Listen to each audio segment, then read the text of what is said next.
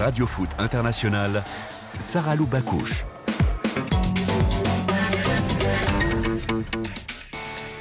Bonjour à toutes, bonjour à tous. Nouvelle journée et nouvelle voix pour ce Radio Foot International. Je suis très heureuse de vous retrouver aujourd'hui pour décrypter et pour débattre ensemble de l'actualité du ballon rond. Actualité dominée par la Ligue des Champions. Les huitièmes de finale aller se sont achevés hier. Les deux visages de Manchester City, l'Inter Milan, son revenant Lukaku et son redoutable portier camerounais. On va revenir sur ces rencontres en détail et puis on fera le bilan de cette phase allée des huitièmes de finale avec nos consultants du jour qui, eux, sont toujours qualifiés d'office pour la finale de la Ligue des Champions.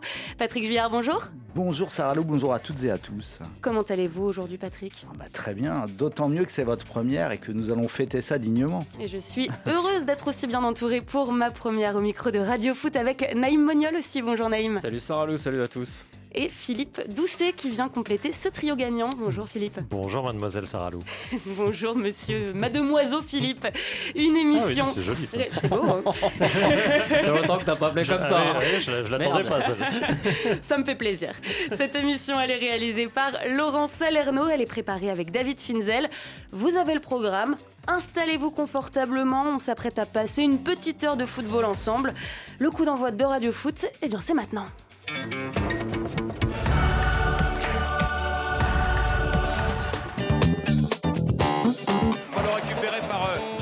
Avec Riyad Mahrez qui fait la dive oh.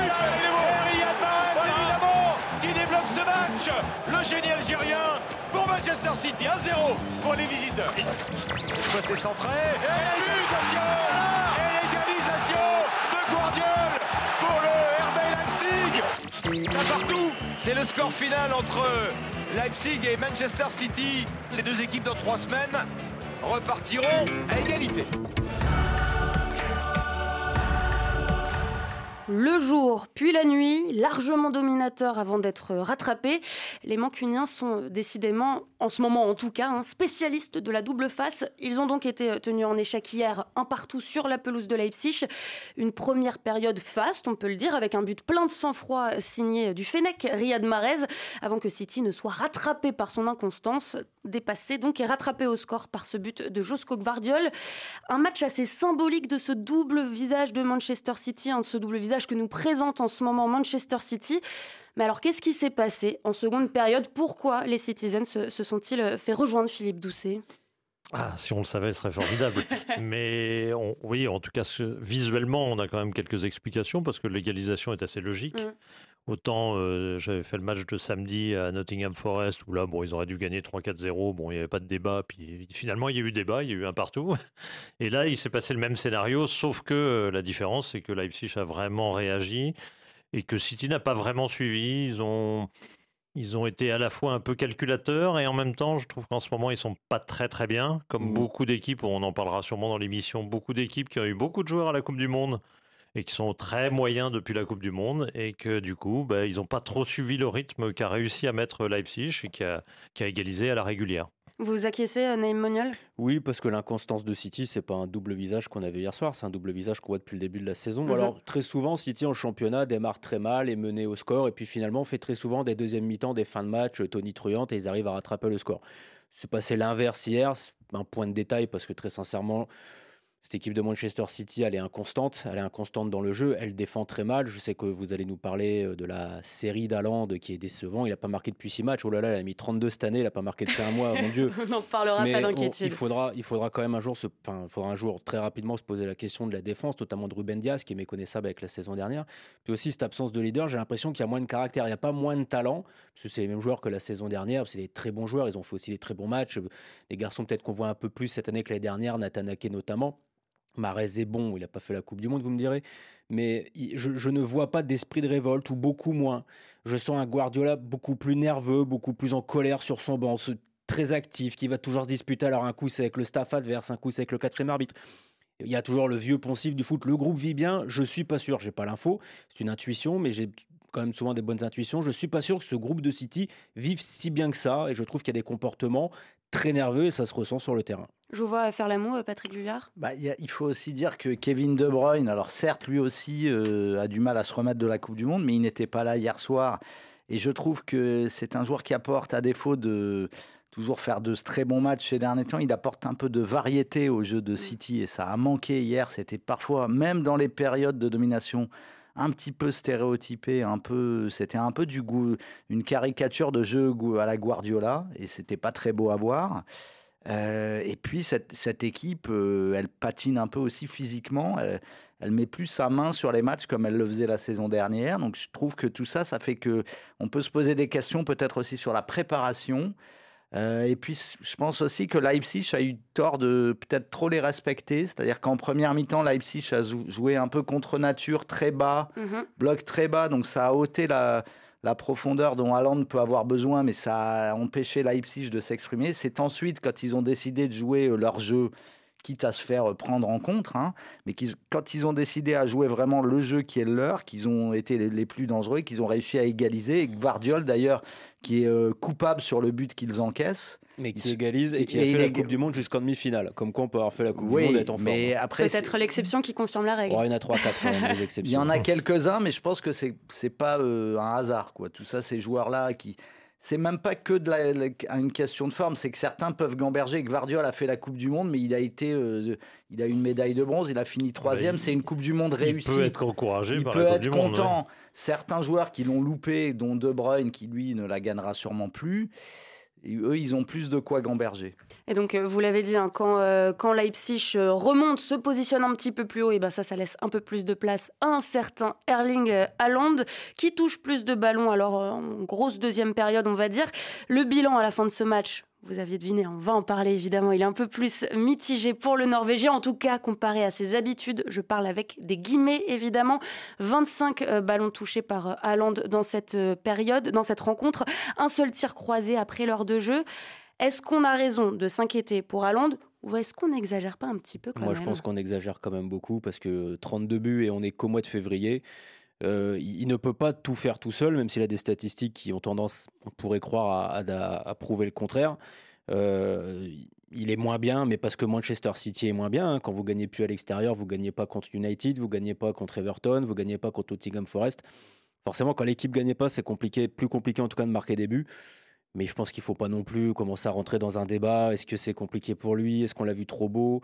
Euh, Est-ce que finalement, contre les gros, il a du mal ou pas? Il a marqué un triplé contre United en championnat. Contre Tottenham, il a marqué. Contre Arsenal, contre Liverpool en Cup.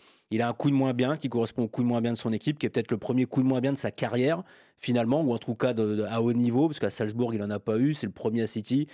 Calmons-nous, ça n'est qu'un être humain. Voilà, il va repartir de l'avant, je suis pas inquiet. Et puis il faut pas non plus euh, oublier qu'il a un poste, un rôle très particulier au sein de, il court, hein, cette... dire, il est revenu combien de fois défendre, toucher des ballons dans le rond central. Enfin, c'est pas c'est pas Messi. Hein, je veux dire, il galope lui. Hein. On va écouter quelqu'un qui, comme vous, Naïm Moniol, défend son coéquipier. C'est Riyad Mahrez qui, à la fin de la rencontre, a été euh, interrogé sur euh, sur cette partie disputée par Haaland. Et il le souligne, Riyad Mahrez. Eh bien, il ne faut pas oublier que Haaland, il est là pour terminer les actions. Arling, il a jamais vraiment touché beaucoup de ballons de toute façon. C'est un attaquant. Il est là pour finir. Voilà, c'est vrai que le coach il, veut qu'il soit plus euh, dans le jeu, tout ça, mais c'est un attaquant qui va vite, qui est puissant, qui marque des buts. C'est pas, c'est pas, c'est pas à lui de décrocher peut-être ou de toucher beaucoup de ballons. Après, je pense qu'aujourd'hui quand même, il a eu une occasion ou deux. Il les a quand même dérangés. Donc euh, ouais, voilà. Est-ce que sa position de buteur, elle permet de tout expliquer? En fait, plus encore, est-ce que ce rôle-là très particulier, il lui permet à Haaland de bien s'intégrer au plan et à la mécanique de jeu de City, Philippe Doucet? J'entends toujours des tas de débats sur euh, Guardiola qui ne sait pas jouer avec des avancantes. Je crois qu'il sait jouer avec n'importe qui. Guardiola, il a joué avec Lewandowski. J'ai pas senti que Lewandowski était hyper malheureux. C'était pas possible. Pas possible de jouer neuf euh, avec Guardiola. Donc ça, c'est des faux débats par excellence. Non, par contre, là où il y a vrai débat, c'est que effectivement City avait d'autres habitudes, jouait autrement, mhm. et que dans ce rôle-là, euh, effectivement, il touche un, minimum de ballons et, et que l'équipe a bah, j'allais dire, pas besoin de lui, c'est pas vrai. Mais en tout cas, pour euh, s'exprimer, pour jouer son jeu habituel, elle, ne passe pas par euh, qui en plus, moi sur ce que j'ai vu hier, je l'ai beaucoup regardé hier, il joue sans arrêt à la limite de hors-jeu, dans l'endroit où s'il reçoit le ballon, il va être décisif. Mais s'il ne le reçoit pas, et ce qui est, enfin, ou 9 actions sur 10, il va pas le recevoir parce que c'est vraiment la limite du hors-jeu, derrière le défenseur, enfin, coincé dans une zone où il est quasiment intouchable. Donc finalement, je ne suis pas surpris qu'il touche un minimum de ballons, Là, où il me surprend un tout petit peu, c'est quand en deuxième période, il a une occasion et qu'on sent pas le, côté un peu euh, tueur, j'aime pas trop ce mot-là, mais enfin bon, là en l'occurrence, euh, par moment, lui, quand, on, quand il prend la balle devant le but, on a l'impression qu'il a envie de tuer tout le monde, d'arracher tout, etc. Là en ce moment, non. En ce moment, il est moins bien, euh, bah, comme, beaucoup d'autres joueurs. Il subit évidemment, comme le dit Naïm à juste titre, une équipe qui, qui joue moins bien, donc il a moins d'occasions. Et quand il en a une, effectivement, il est, oui, il est moins, moins expressif et tueur que d'habitude. Oui, ça c'est vrai. Vous êtes, euh, vous mais pas grave. Mais pas grave. je, suis, je suis d'accord. De toute façon, c'est pas comme le PSG. On peut pas analyser Manchester City comme le PSG. Manchester City, il existe un projet de jeu, un logiciel. Et quand ce logiciel est un peu grippé comme en ce moment, ça rejaillit sur tous les, toutes les pièces du puzzle, dont Haaland. Euh, c'est pas un joueur qui va, euh, lorsque l'équipe va moins bien, qui va tout faire tout seul, comme peut parfois être tenté de le faire un Mbappé ou un Neymar au PSG. Lui, il est tributaire des autres, et là, ils sont moins bien il est aussi moins bien. Euh, et je pense que Guardiola doit persister avec l'idée de jouer avec un vrai avant-centre parce que c'est ce qui montre qu'il se remet en question, qu'il cherche à faire autre chose. Et c'est peut-être la source de sa future réussite euh, suprême. dans sa carrière, Guardiola. Euh, ces dernières années, c'était pas le cas quand même. Ah, il, bah, il, a un peu joué avec Agüero quand même, hein, un petit peu, il me semble qu'Agüero jouait pas mal. Jouait pas mal hein. je crois qu'il est le meilleur buteur de l'histoire de City pas quand même. tous les matchs, il y a eu des phases où c'était Bernardo Silva, Foden en oui, Quand, Agüero était blessé et que Gabriel Jesus n'était pas au niveau, il jouait avec des faux neufs. C'est quand même un mec qui a joué essentiellement avec des neufs. l'année dernière. quoi. Donc bon, oui, une année sur 15, excuse-moi, je pense qu'on peut partir du principe qu'il joue souvent avec des neufs quand même. Et donc, pour en revenir au coaching de Guardiola, merci messieurs, vous m'avez fait ma transition. Et eh bien, ah. l'entraîneur des Sky Blues, lui, je vous remercie, vous faites mon travail à ma place. Lui n'avait pas l'air extrêmement marqué. Hein. Après, tu te débrouilles. Ah, c'est juste pour la première ah, Je prends hein. alors, je Après, prends. Merci. on te lance sur Nathan Ake, tu te débrouilles. merci beaucoup. Et en serbe, hein, je te préviens. En serbe. En plus. pas de problème. En tout cas, pour Guardiola, à la fin de la rencontre, il n'était pas catastrophé, le, le, tacticien des Sky Blues. Le résultat, il est loin d'être alarmant. Il le dit en huitième de finale de Ligue des Champions. Eh bien, un partout, ça va. Qui plus est face à une équipe euh, comme Leipzig qui maintenant ah quand même commence à être plus qu'habituée euh, de la compétition. On peut donc pas s'attendre tout le temps à des démonstrations de la part de City. C'est ce qu'il disait. Je vous propose de l'écouter. Mais c'est la Ligue des Champions. Nous avons vu les résultats. Les grands clubs en phase de groupe, ils sont où En Europa League en ce moment. Donc c'est une compétition très exigeante. C'était assez facile avant, mais maintenant, aujourd'hui, toutes les équipes de toutes les ligues sont vraiment fortes, bien préparées, avec de bons managers et de très bonnes équipes. Alors c'est de l'honnêteté de la part de Pep Guardiola ou bien c'est une façon de ne pas parler des difficultés qu'a City en ce moment? C'est de la langue de bois, tout simplement. C'est ce qu'on appelle de la langue de bois. Après, ce qu'il dit est vrai aussi. Hein. Les deux. City n'a pas perdu. On, a, on parle, on traite depuis, depuis hier soir, on traite le match nul de City comme s'ils avaient perdu. Mais City n'a pas perdu. C'est dans le contenu que c'était. Oui, dans le contenu, c'était pas bon. Mais, en ligne avec les dernières Cette saison, le contenu de City n'est pas régulier 90 minutes. Mais si vous regardez bien, ils, ont fait match nul en Allemagne, ce qui n'est pas infamant. Ils n'ont pas joué Ferencvaros. sont deuxième de première ligue. Ils ont un ou deux joueurs qui sont moins bien. Il manquait De Bruyne. Il y en a un ou deux autres qui sont pas au top. Gundogan, Rodri, bah, c'est un peu moins bien. Je disais tout à l'heure Ruben Dias. Mais ça va repartir de l'avance. S'ils font l'exploit, enfin l'exploit, c'est même pas un exploit d'ailleurs. S'ils gagnent euh, à domicile euh, face à Leipzig au match retour et qu'ils vont en quart de finale, on dira bah City fait partie logiquement des favoris comme euh, le Real et comme un tel. Voilà, on faut aussi accepter qu'on peut pas tout le temps tout gagner. Après, c'est pas vraiment un test parce que Leipzig également ne fait pas la meilleure saison de sa de sa vie. Et l'équipe hier a montré des, gros trous d'air, notamment défensifs. Donc c'est pas euh, si, si, City élimine Leipzig, on pourra pas en tirer non plus des leçons définitives. Mm. Ça y est, City va mieux. Oui, City de toute façon est supérieur largement à Leipzig, même dans un mauvais jour. Donc euh, pour moi, c'est pas là, qu'on doit tirer les conclusions. il y a autre chose euh, qui nous a interloqué concernant Pep Guardiola, c'est dans son coaching qui n'a pas été des plus actifs hier. Aucun changement, complètement aucun changement. La moyenne d'âge de ses remplaçants était peut-être assez jeune. Le banc était quand même loin d'être pauvre. Hein. On peut penser notamment à Phil Foden qui était sur le banc. Alors comment est-ce qu'on peut expliquer cette absence de, changement? Est-ce que le banc était trop jeune? Est-ce que c'est une marque d'entêtement de la part de Pep Guardiola? Ce qui peut parfois être le cas en Ligue des Champions notamment. Philippe Doucet, non, non, non, vous n'êtes pas d'accord? Pourquoi? Aucun Non, pourquoi parce qu'il change très rarement. Mhm. C'est sa méthode. Je ne sais pas si elle est mauvaise. Il me semble que ses résultats sont pas si mauvais que ça, me semble-t-il.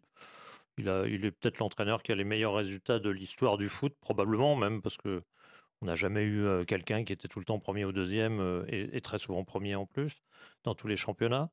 Donc je ne crois pas que ça puisse vraiment être mis en cause. Mmh. Je crois qu'à Nottingham Forest, où c'était pas beaucoup plus brillant, il a dû, il a changé des joueurs, mais alors vraiment genre 85e, 85e, il a dû faire deux trois changements, mais alors 85e, 88e quoi, genre. Donc il, fait très rarement des changements. Il aime pas ça. Il fait des choix. Alors il change beaucoup d'un match à l'autre. Mhm. Il utilise l'intégralité de son effectif. Ça, on peut pas lui reprocher. Il, il, utilise vraiment tous les effectifs. Mais une fois qu'il a titularisé un, joueur, il le laisse euh, en général au moins 80 euh, minutes. Donc c'est du, du pep dans le texte. Ouais, c'est sa méthode. Ouais, c'est pas particulier à ce match-là. Parce que je pense pas qu'il était si satisfait que ça. Enfin, a, priori. A priori, a priori normalement.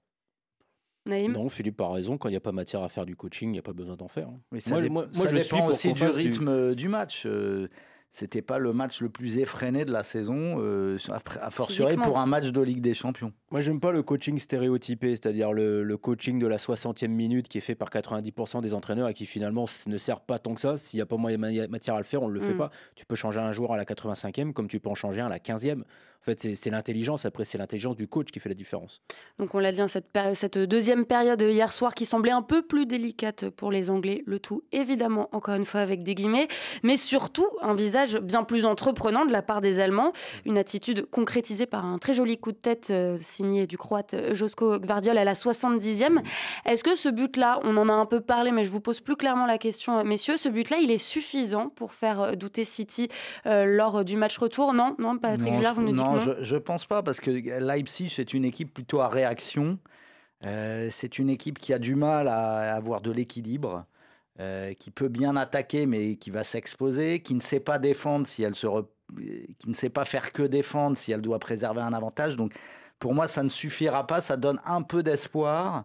Euh, ça peut aussi euh, créer une émulation dans le groupe. Il y a le retour de Nkunku qui va euh, rebattre un peu les cartes. mais mais je, moi, je ne vois pas Leipzig éliminer City à l'extérieur au match retour. Désolé pour le suspense, mais je ne crois pas. non, n'en dites pas plus.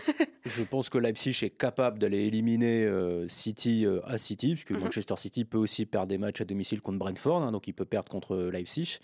Disons que le, le souci pour Leipzig, c'est qu'ils sont à un moment de la saison où ils vont enchaîner City, Francfort, Dortmund, mm. Re-City.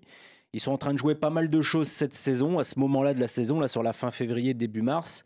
Et comme, contrairement à City, l'effectif n'est pas hyper extensible, en tout cas pas à, qualité mm, égale, mm. peut-être qu'ils vont me laisser des plumes en cours de route. Mais moi, je ne je, je, serais pas surpris de voir Leipzig aller éliminer City. S'il y a bien une saison où ils peuvent le faire, je pense que c'est cette année. Vous êtes, vous êtes d'accord, Philippe Doucet? Euh, Oui, en tout cas, moi, je pense que ça va, ça va être une année à surprise. Et notamment là, c'est ce que j'attendais, parce que je vois que depuis euh, la Coupe du Monde, beaucoup de gros sont pas terribles, très moyens. Donc j'attends, j'attends des surprises. Bon, celle-là, euh, celle-là, elle serait quand même assez énorme. Je dois dire, j'attendais pas forcément celle-là, mais je pense qu'il y aura des surprises. Donc pourquoi pas celle-là eh bien, on garde ce suspense dans un coin de notre tête et puis retour maintenant sur l'autre rencontre de la soirée d'hier.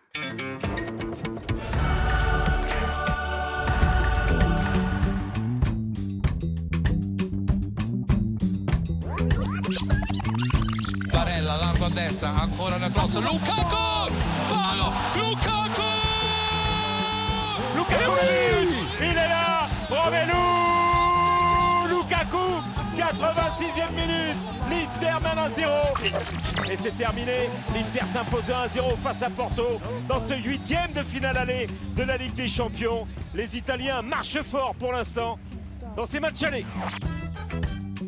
Inter Milan FC Porto, un match remporté 1-0 par les Milanais. Et on va revenir sur cette très belle performance avec bah, le plus italien de nos consultants, évidemment, Matteo Cioffi. Bonjour. Bonjour, bonjour ça, bonjour tout le monde. Salut Matteo. Comment ça va chez vous, Matteo? Ça va très bien, ça va très bien. Je dirais que on a passé une belle première partie de Ligue des Champions. Mhm. On attend maintenant la deuxième, euh, la deuxième mi-temps. Et on croise les doigts, on en a besoin.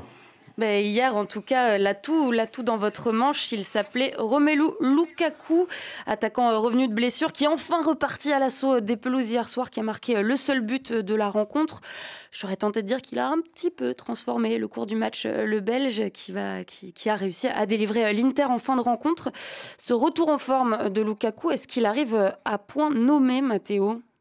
Il arrive au bon moment. Big Rom est finalement de retour euh, et le but de la victoire de hier soir pourrait bien représenter le tournant pour euh, l'attaquant belge qui dans cette saison n'a presque jamais fait parler de lui sinon pour ses, son état de forme et ses blessures.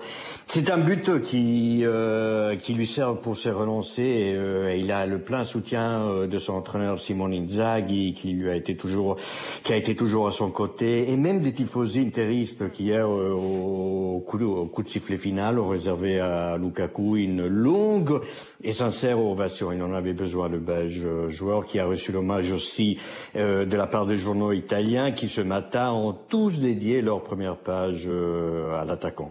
Le Lukaku bis vient donc désormais de, de commencer. Fallait seulement être un peu patient, voilà. Donc ça arrive à point nommé.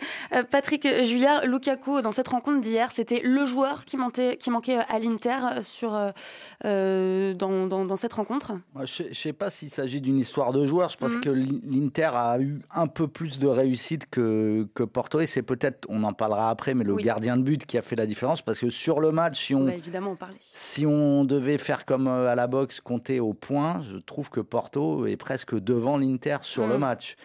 Donc euh, Lukaku a, fait parler son efficacité, sa hargne, mais j'en tirerai pas des conclusions collectives et je trouve l'Inter en retrait par rapport à la saison dernière sur le plan du, contenu, de la production. Euh, c'est un peu poussif, quoi. Donc euh, pas aidé par non plus par un terrain un peu indigne de la Ligue des Champions, hein, disons-le. Donc on en parle quand c'est l'Afrique, on peut en parler quand c'est l'Europe. oui, c'est vrai. donc voilà, donc je trouve que c'est peut-être un soulagement pour l'Inter, mais à mon avis, ça leur donne pas euh, une avance et un, avantage énorme euh, avant le match retour. Ce fameux portier rugissant que vous euh, évoquiez, Patrick Juillard, eh bien, il a, il a loué à la fin du match les performances de son coéquipier Romelu Lukaku. Honnêtement, je l'espère. Je l'espère pour nous. C'est un joueur qui est important. Et s'il revient à son meilleur niveau, honnêtement, ça va être celui-là qui va nous donner peut-être la Champions League, j'espère. je suis content pour le club, je suis content pour nous. on a fait un travail, on a battu un travail difficile, on a joué contre une très bonne équipe. Ça n'a pas été facile. Et aujourd'hui, je ne retiens que la victoire. On entendait l'autre idole de la soirée, le portier camerounais de l'Inter, André Onana, qui après un, petit crépage de chignon en début de partie avec euh, Edine Dzeko, eh a réalisé, notamment, je pense à ce, double arrêt exceptionnel après la pause. Il a été élu homme du match par la Gazeta dello Sport. Cette euh, élection, ce, titre, il est mérité selon vous, Naïm Moniol? Ah bah oui, quand même, parce que quand vous faites, euh, quasiment l'arrêt de la saison 2022-2023, oui, vous méritez. Et puis même sans, ça, il a été bon. Mais si le gardien était bon, ça montre que l'Inter a, aussi concédé beaucoup d'occasions, qu'il n'a pas été très brillant dans le jeu. Donc euh, bon, c'est très bien pour l'Inter. On dit toujours, euh, on gagne les compétitions avec un grand gardien, un grand neuf. Euh, je ne sais pas si Onana est un grand gardien dans l'absolu, mais ce qui est sûr, c'est qu'il a été au niveau. Parce que moi, je suis d'avis à penser que Porto était la meilleure équipe hier. Et j'aurais aimé voir ce match-là se terminer à 11 contre 11. Je ne suis pas sûr qu'on aurait eu le même résultat. Et si j'étais l'Inter, je me méfierais au match retour. Ah bah, ça allait être justement ma, prochaine question. Hein. Donc, euh, euh, les, Dragons qui ont terminé la rencontre à 10 après l'expulsion euh, d'Otavio après ce carton. Il sera suspendu également au match retour, donc Otavio. Donc, cette, cette manche retour, est-ce qu'elle s'annonce véritablement compliquée pour Porto ou pas, messieurs? Philippe Doucet oui, parce qu'un but d'avance, euh, c'est beaucoup. c'est euh, dans, dans, des matchs comme ça où il y a très peu d'écart entre les équipes. Ben, un but d'avance est extrêmement important. Ça permet de jouer évidemment très différemment. Et l'Inter sera, l'Inter sera beaucoup mieux avec un 0 qu'un 0-0. C'est un pléonasme, mais mmh. il faut le rappeler quand même parce qu'on a toujours l'impression que ah oui, ça s'est joué à peu de choses et ce n'est qu'un but d'avance. Oui, mais ce but d'avance, il change les données pour le match retour évidemment. Donc pour moi, l'Inter est favori malgré tout, favori grâce à ce but mmh. d'avance. Et, à Porto de, faire le, de nous faire mentir et de, faire la différence. C'est une très bonne équipe, Porto. Effectivement, ils sont capables.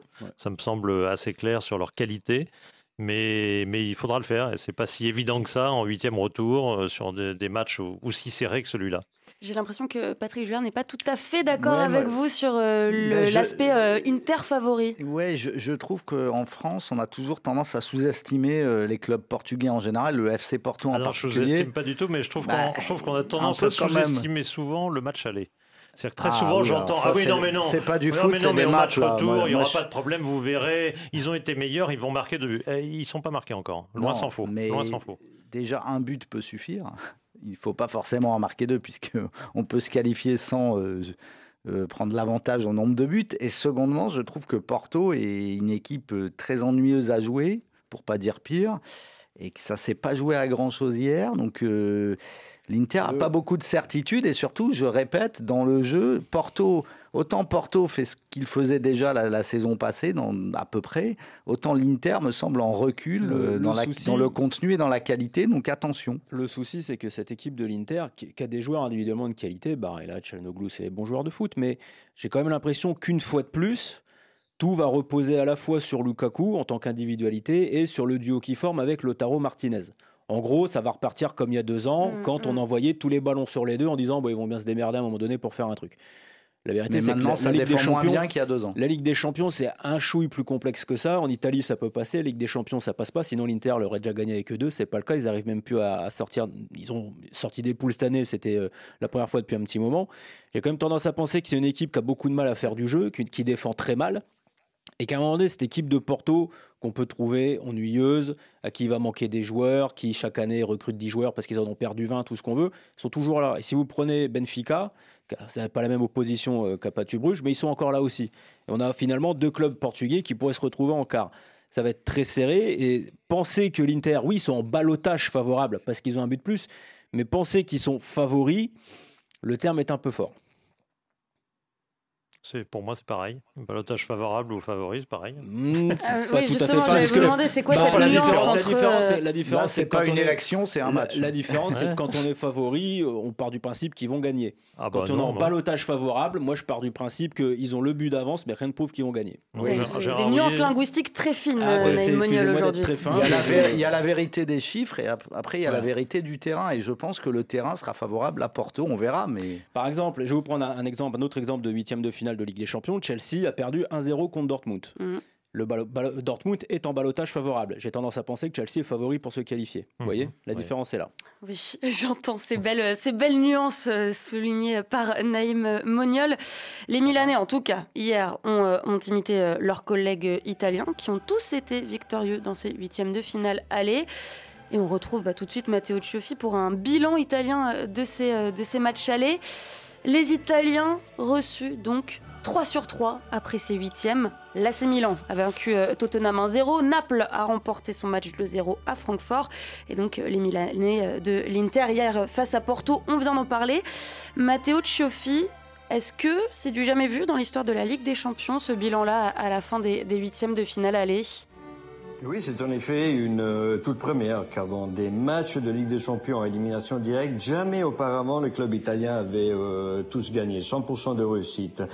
Euh, donc jusque-là, tout va bien, voire même euh, très bien, tout en sachant qu'il y aura un retour, on vient de le dire, et honnêtement, seul Napoli... Euh, me paraît assez proche d'une qualification, hmm, je pourrais dire déjà acquise pour les deux Milanaises, ça va être dur. Et je voulais aussi ajouter qu'en Italie, on sous-estime absolument pas Porto, parce que ce club, dans les 18 euh, dernières saisons, a éliminé pratiquement tous les grands clubs italiens. Napoli en 2004, Rome en 2019, Juve en 2021, AC Milan, AC Milan l'année passée dans la, dans la phase à poule, et puis en Ligue européenne, la Lazio. Donc, il est vu comme euh, ce club du FC Porto, il est vu comme une bête noire un peu en, Italie C'est la bête noire des, clubs italiens. Donc euh, je crois que l'Inter euh, n'a pas encore ouvert son champagne ou son mm. prosecco, vu qu'on est en Italie. Hein. Donc ce, ce, 3 sur 3 des clubs italiens dans cette, dans cette manche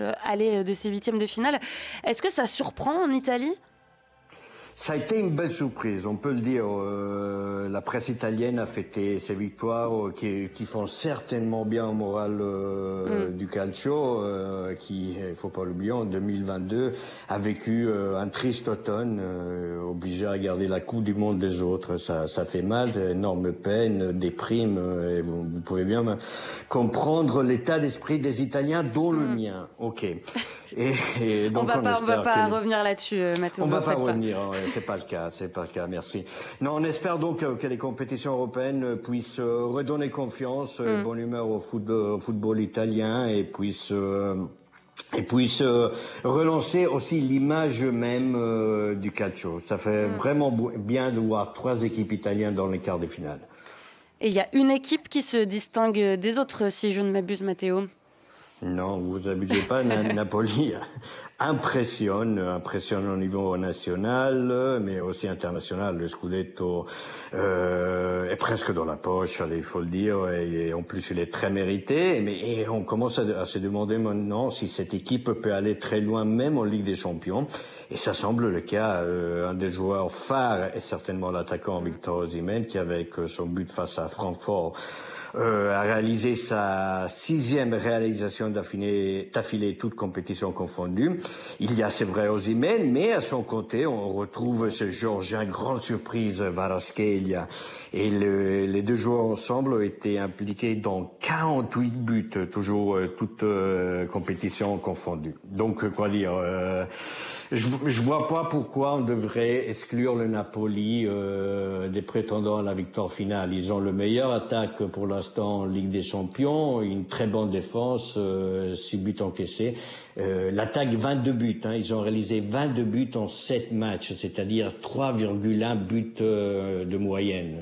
Ça, honnêtement, ça ça montre vraiment la, la solidité offensive d'une équipe qui en plus a trouvé la voie défiler avec 11 joueurs différents. Et là, c'est c'est vraiment la, la, la, la, réussite du collectif hein, et la réussite de Luciano Spalletti. Il faut toujours le souligner. Patrick euh, Juillard, vous êtes euh, d'accord ah. avec, euh, avec Matteo Cioffi? À 300%. Pour moi, c'est peut-être la meilleure équipe d'Europe actuellement, le Napoli, tout simplement. Alors évidemment, ils n'ont ni la profondeur de banc et l'effectif, ni l'expérience des autres favoris de cette euh, compétition, mais dans la qualité de jeu, dans les contenus, dans la, le plaisir qu'on prend à regarder l'équipe, je défie quiconque de me citer une meilleure équipe aujourd'hui en Europe. Une meilleure équipe à nous citer, Naïm Moniol? Dans le contenu, je pense qu'Arsenal a fait des matchs au moins égaux, mais c'est vrai que le pouvoir offensif de Naples est absolument fabuleux. Sans faire injure ni à Osimhen mmh. ni à Kvaratskhelia, on s'attendait pas à ce que ces deux joueurs-là et ces statistiques-là, parce que 48 buts, on pourrait dire ça de l'attaque du PSG, de City, de ce que vous voulez, mais de Naples, moins. c'est inattendu. La, vraie surprise, moi je suis d'accord pour dire qu'en plus la concurrence n'est pas fameuse. Si vous regardez le niveau de jeu des autres huitièmes de finale, on a vu des choses, des bonnes choses, on a vu des moins bonnes. Je vois pas Naples en dessous. Et donc ce qui est surprenant, c'est qu'on n'a pas l'habitude de les voir là. Et la question, c'est comment ils vont se comporter quand ils vont grimper, parce que battre Francfort en huitième de finale, c'est pas facile. Hein. Mais à la rigueur, bon, ça peut se concevoir. On a eu des équipes de même niveau que Naples. On a eu une époque Schalke, on a eu machin qui pouvait aller jusqu'en quart. Mais quand tu vas arriver, quand tu vas mm. commencer à attaquer des équipes comme le Real, le vainqueur de PSG Bayern, quand tu vas avoir le vainqueur de Real Liverpool, ainsi de suite. Comment est-ce que tu vas te comporter quand tu vas avoir l'échéance arriver Parce qu'il ne faut pas oublier qu'un des reproches qu'efface Paletti, et à juste titre, c'est que c'est pas un entraîneur qui gagne en fait.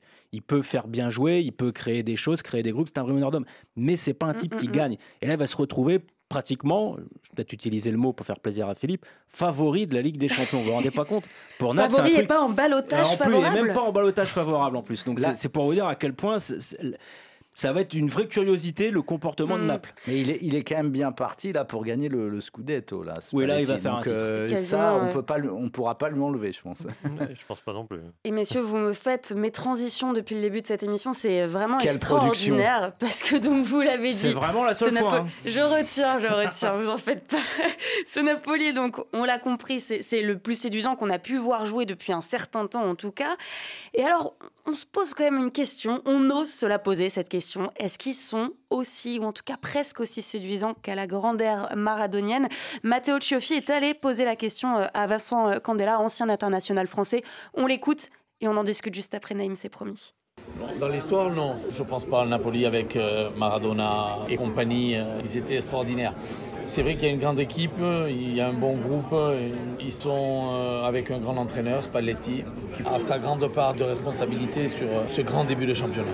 Est-ce que pour toi le Napoli peut arriver loin aussi en Ligue des Champions? Je pense qu'ils n'ont pas beaucoup d'expérience. Sur la, Ligue des Champions, il n'y a pas que le niveau, il y a aussi la, la mentalité, l'habitude à jouer. C'est carrément différent. Donc je pense que ce sera beaucoup plus difficile en Champions League.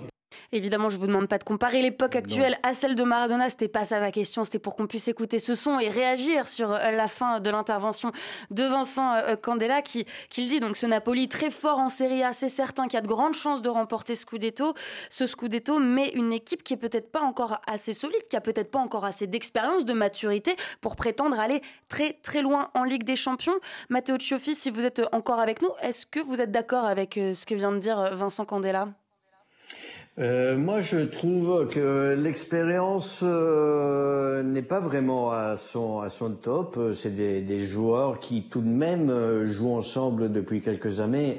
Années. Ozymen, Victor Ozymen, ça fait déjà trois saisons qu'il joue en Italie, donc il a commencé à bien apprendre les, les règles du, du, calcio et il s'en sort très bien. C'est le meilleur buteur de, du championnat actuellement et même en, en Europe, il fait peur.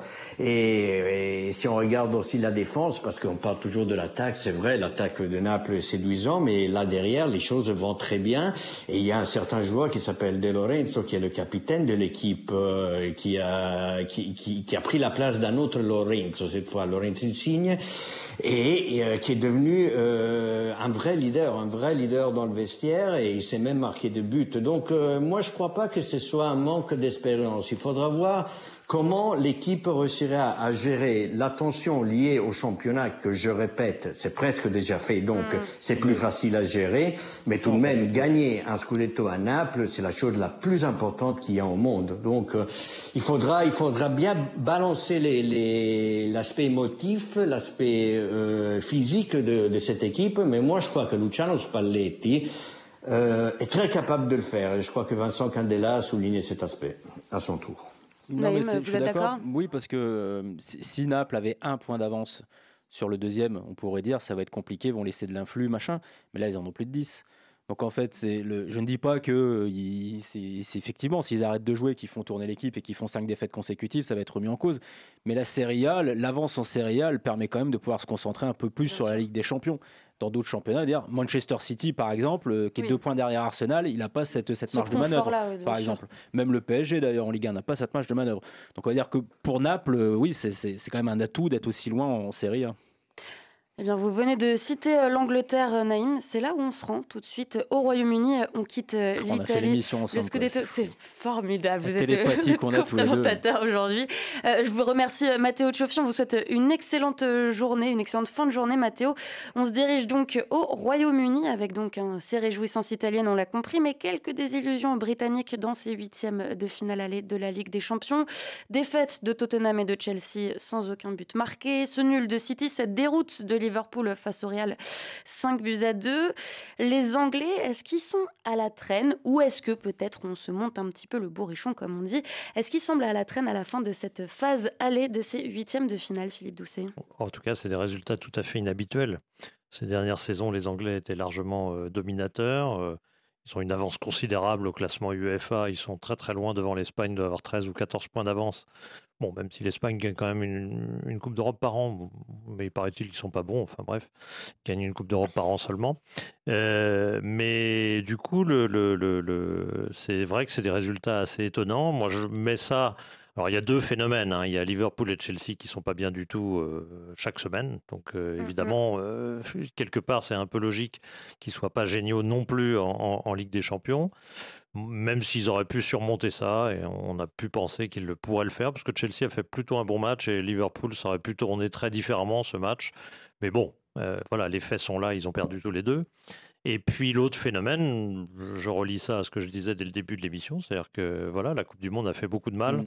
Enfin, elle a fait beaucoup de mal. Elle est tout à fait, elle était un endroit tout à fait inopiné de la saison. Il y a un effet. et je constate, et je constate que euh, tous les grands clubs, aucun n'est bien dans ce début d'année. Je regardais l'autre jour une statistique pour une fois intéressante. Il y en a, il y en a beaucoup sans aucun intérêt qui sont pourtant repris largement, mais celle-là était très intéressante. C'était tous les, les clubs qui marquent le plus mm-hmm. depuis la Coupe du Monde. Et le palmarès, c'était absolument génial. Toulouse, Naples, Dortmund, Leicester, c'est génial. Il n'y avait pas un seul gros club parmi les équipes qui marquent le plus de mm. buts depuis la Coupe du mm. Monde. Pas un seul grand club. Dortmund est un très bon club, mais c'est pas dans les 10 euh, énormes euh, avec des budgets faramineux, mm. etc. C'est la catégorie juste en dessous. Et je trouve que c'est très révélateur. C'est-à-dire que les gros clubs sont pas au rendez-vous en ce moment, ils sont pas bien, et j'attribue ça quand même. Quand, quand tous ne sont pas bien, on peut quand même se dire que la Coupe du Monde a quand même ah, compté. Manchester City avait 16 ou 17 joueurs à la Coupe du Monde. On ne va pas me dire que ça n'avait pas d'influence sur le comportement actuel. il y a un effet Coupe du Monde qui existe, puisque les clubs anglais dont vous parlez ont tous fini premier de leur groupe. Liverpool deuxième à la différence de but, mais au même nombre de points que Naples, 15. Donc s'ils sont euh, au top au mois de novembre et qu'ils perdent tous leurs huitièmes de finale ou quasiment euh, au mois de février, il y a un effet Coupe du Monde. Eux n'ont pas eu de trêve. Après, moi, j'ai tendance à dire que c'est pas, mis à part Liverpool, mis à part, ça, c'est un match qui échappe un peu à la réalité. Je pense qu'ils iront pas mettre 4 buts à Bernabeu, mais Chelsea, pour moi, euh, reste favori contre Dortmund. Il mhm. n'y a rien qui prouve que Milan va aller gagner à Tottenham. Et je le répète, City n'a fait que match nul. Donc au final, les trois équipes dont on est en train de parler aujourd'hui, dans 15 jours, peuvent être qualifiées tous les trois. Et si on a trois Anglais sur 8 équipes en quart de finale, on n'aura pas le même discours. Et pourtant, il y aura quand même eu la Coupe du Monde. Donc il y a un effet Coupe du Monde qui est indéniable. J'ai quand même tendance aussi à penser que par moment, sur certaines saisons, bah, des équipes sortent un peu du bois, existent.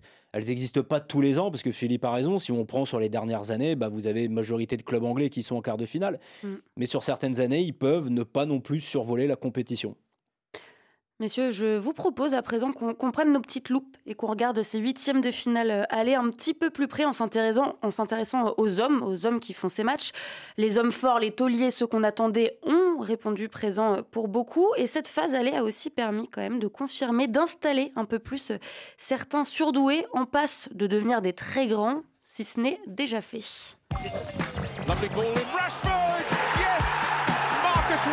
Mais écoutez, dans le football, il y a plein de bons joueurs.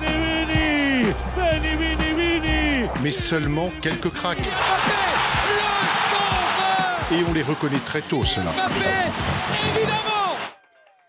Avec euh, David Finzel, avec qui euh, nous préparons cette émission, on a décidé d'appeler cette sous-sous-partie l'avènement des jeunes cracks. Ça nous parlait bien et donc impossible de ne pas citer, ça va peut-être faire polémique, mais c'est fait pour ça, de ne pas citer Kylian Mbappé parmi euh, ces jeunes cracks qui, même en jouant 30 minutes, a, transfiguré, transfiguré pardon, le visage de son équipe face au, Bayern.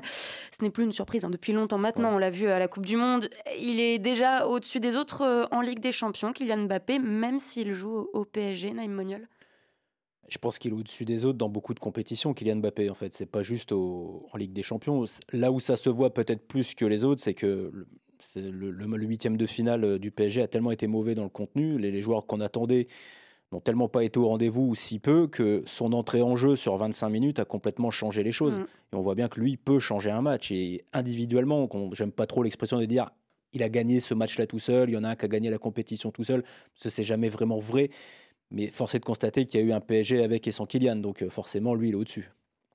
Patrick euh, Juard Oui, totalement. Et c'est euh, à la fois très flatteur pour Mbappé et très inquiétant pour le PSG. C'est-à-dire que euh, Mbappé, c'est un peu paradoxal. On a l'impression que plus le collectif dans lequel il évolue est défaillant, et meilleur il est. donc c'est bien, et je pense qu'il aime bien lui-même ce rôle un peu de, de Messi, hein, sans mauvais jeu de mots. Mm. Mais ça serait encore mieux s'il pouvait être intégrer un logiciel de jeu qui fonctionne, un vrai projet euh, clair et mm, mm. identifiable, comme pouvait l'être le PSG sur les, les deux premiers mois de la saison. Euh, c'est plus le cas. Le Galtier a un peu perdu le fil et les joueurs le, lui rendent bien. Et Bappé, lui, il essaye de d'un peu mettre de l'ordre dans tout ça. Il y arrive plus ou moins bien, plutôt plus que moins, mais c'est un peu frustrant. On a, on a envie de le voir dans une équipe qui tourne mieux, voir comment il pourrait aussi être un joueur de collectif. En fait, c'est, je, me permets, euh, que Patrick a raison, et dans, le prolongement, en fait, sur les années précédentes, on se demandait si le PSG allait gagner la Ligue des Champions, s'il allait enfin gagner la Ligue des Champions, être au niveau des gros. Aujourd'hui, la question, c'est de savoir si où est-ce que Mbappé peut emmener le PSG. Exact. En fait, on en est là. On n'en est plus à savoir si le PSG peut gagner. Parce que d'un point de vue collectif, je pense que le PSG n'est pas plus fort que le Bayern, n'est pas plus fort, mais, mais même pas plus fort que Benfica, il l'a pas battu en poule. Mais Mbappé, qui est l'espèce de facteur X, qui est un peu l'élément mystère, jusqu'où il peut aller tout seul Jusqu'où il peut transcender une équipe moyenne alors, est-ce qu'il peut battre le Bayern tout seul? Il l'a quasiment fait il y a deux ans. Est-ce qu'il peut aussi gagner le quart de finale et l'emmener en demi-finale? Et est-ce qu'il peut? Et en fait, c'est devenu ça la question qui tourne autour du PSG. Comme le dit Patrick, c'est inquiétant pour le PSG finalement. C'était pareil pour l'équipe de France en finale. On a, on a bien vu qu'après 70 minutes euh, nulles pratiquement, Mbappé est sorti comme un diable de sa boîte et a pratiquement emmené l'équipe vers la victoire presque à lui tout seul. Mais c'est magnifique et à la fois euh, frustrant. Et est-ce que le, le foot, c'est pas que ça? Normalement, c'est aussi un travail euh, collectif, un travail sur la durée. Donc, j'attends de voir Mbappé dans un contexte meilleur pour voir s'il est aussi grand. Un contexte meilleur comme par exemple euh, au Real Madrid. J'ai dit ça comme ça. Ça me permet de faire moi-même ma transition. Du coup, j'aimerais qu'on parle très hein. rapidement de Vinicius Junior après, euh, après son doublé euh, face à Liverpool. Énième belle prestation. Est-ce que cette nouvelle belle prestation, pardon, elle a fini de convaincre sur son nouveau statut à Vinicius Junior? Carlo, Carlo Ancelotti, son entraîneur, a parlé de joueur le plus décisif au monde. Est-ce que Philippe Doucet, vous êtes d'accord avec ça? Euh, À l'heure actuelle, je pense que oui. Je pense qu'effectivement, là, il a inventé euh, un but à un moment capital d'ailleurs du match à Liverpool. Il a littéralement inventé un but pour revenir à 2-1 à un moment où son équipe était quand même pas au mieux. Euh, il est donc en ce sens-là, sur ce match-là, il a été complètement décisif. Il a complètement. Euh, le deuxième but, il a été décisif aussi, mais c'est un petit peu différent dans le sens où il était en train de regarder la tribune et il a pris le ballon dans le dos, enfin en gros. mais mais euh, non, mais le premier but, il l'a inventé. Il a ramené, mm. il a ramené littéralement son équipe dans le match dans un moment qui était quand même assez délicat pour pour le Real. Et, du coup, je pense que cette assertion est assez juste et qu'il est, euh, moi je le vois grandir de semaine en semaine. Mm. Il était sûrement en dessous de, de, Mbappé euh, euh, ou peut-être même de Rashford dans la première partie de sa carrière. Mm-hmm. Je me rappelle même que par moments on le singeait. en disant c'est pas possible un mec qui fait que du dribble il y a un moment où il faut qu'il arrête il faut ouvrir les portes du stade et, depuis deux ans, il est, il est absolument fantastique. fantastique. Je me demande si c'est pas un des deux, trois joueurs qui a le plus progressé en Europe mm. Euh, sur les dernières années. Puisque comme Philippe le disait, il y a quelques temps, il fallait se rappeler, le Vinicius qui courait tout droit, qui n'arrivait pas à centrer, qui finissait la tête dans le tableau publicitaire. Cette année, il est devenu décisif. C'est 21 buts cette saison. On est au mois de février. 21 buts, 9 passes décisives. Et il joue avec Benzema. Donc c'est-à-dire qu'il donne quand même des ballons parce qu'il y a un type qui marque des buts à côté de lui. Donc c'est probablement un des joueurs qui a le plus progressé sur les dernières saisons. Mais vous voyez, paradoxalement, je ne le mettrai pas dans la catégorie des très grands joueurs comme on peut mettre un Mbappé ou comme j'irais mettre un Haaland volontiers ou comme on a pu mettre il y a quelques années des, Ronaldo, des Messi, des Benzema. Peut-être en passe de devenir un très grand joueur. Peut-être en passe, je lui souhaite, mais j'ai quand même du mal à me dire que. En fait, je m'interroge sur sa capacité à faire gagner l'équipe sans mm. les stars autour de lui. Ce que les autres font finalement. C'est-à-dire que Benzema l'a fait, Benzema, Benzema l'a fait, Mbappé l'a fait, Haaland peut le faire, d'autres d'autres générations, les Suarez, les Messi, les Neymar, les Ronaldo, ils l'ont fait. Si on met, et, j'ai un peu la même interrogation pour Ashford finalement, mhm. si on part du principe que ces joueurs-là appartiennent à cette catégorie, ils doivent être capables seuls de faire gagner le match. J'ai des doutes sur sa capacité à le faire. J'ai aucun doute sur son talent et ses progrès qui sont monumentaux. Mais vous voyez, paradoxalement, je ne le mettrai pas dans, cette, dans, le, dans le panier numéro 1. Quoi. Eh bien, Naïm Moniol, peut-être qu'il vous euh, fera Peut-être qu'il vous fera souhaite, mentir. Mais je lui eh souhaite du fond du cœur. C'était euh, Clinton NG et c'est devenu Samuel Eto'o quand même. Hein en oh termes de progression. Allez, les beaux euh. mots. On va rester sur ce, sur ce beau mot de Patrick Juillard pour se dire au revoir. Déjà Les retours, et oui, pour les retours, il faudra attendre encore un petit peu. Hein. ce sera dès le 7 mars. merci à vous, Naïm Moniol. Patrick Juillard, Philippe Doucet. Merci à Laurent, le maestro Salerno, à la réalisation, sans qui vous ne pourriez pas nous entendre. Et merci à monsieur David Finzel. Demain, c'est le retour du Café des Sports avec Hugo Moissonnier. D'ailleurs, n'hésitez pas, n'oubliez pas de nous envoyer vos cartons. On vous à toutes et à tous une excellente journée à l'écoute de RFI et à demain pour un café des sports très brûlant.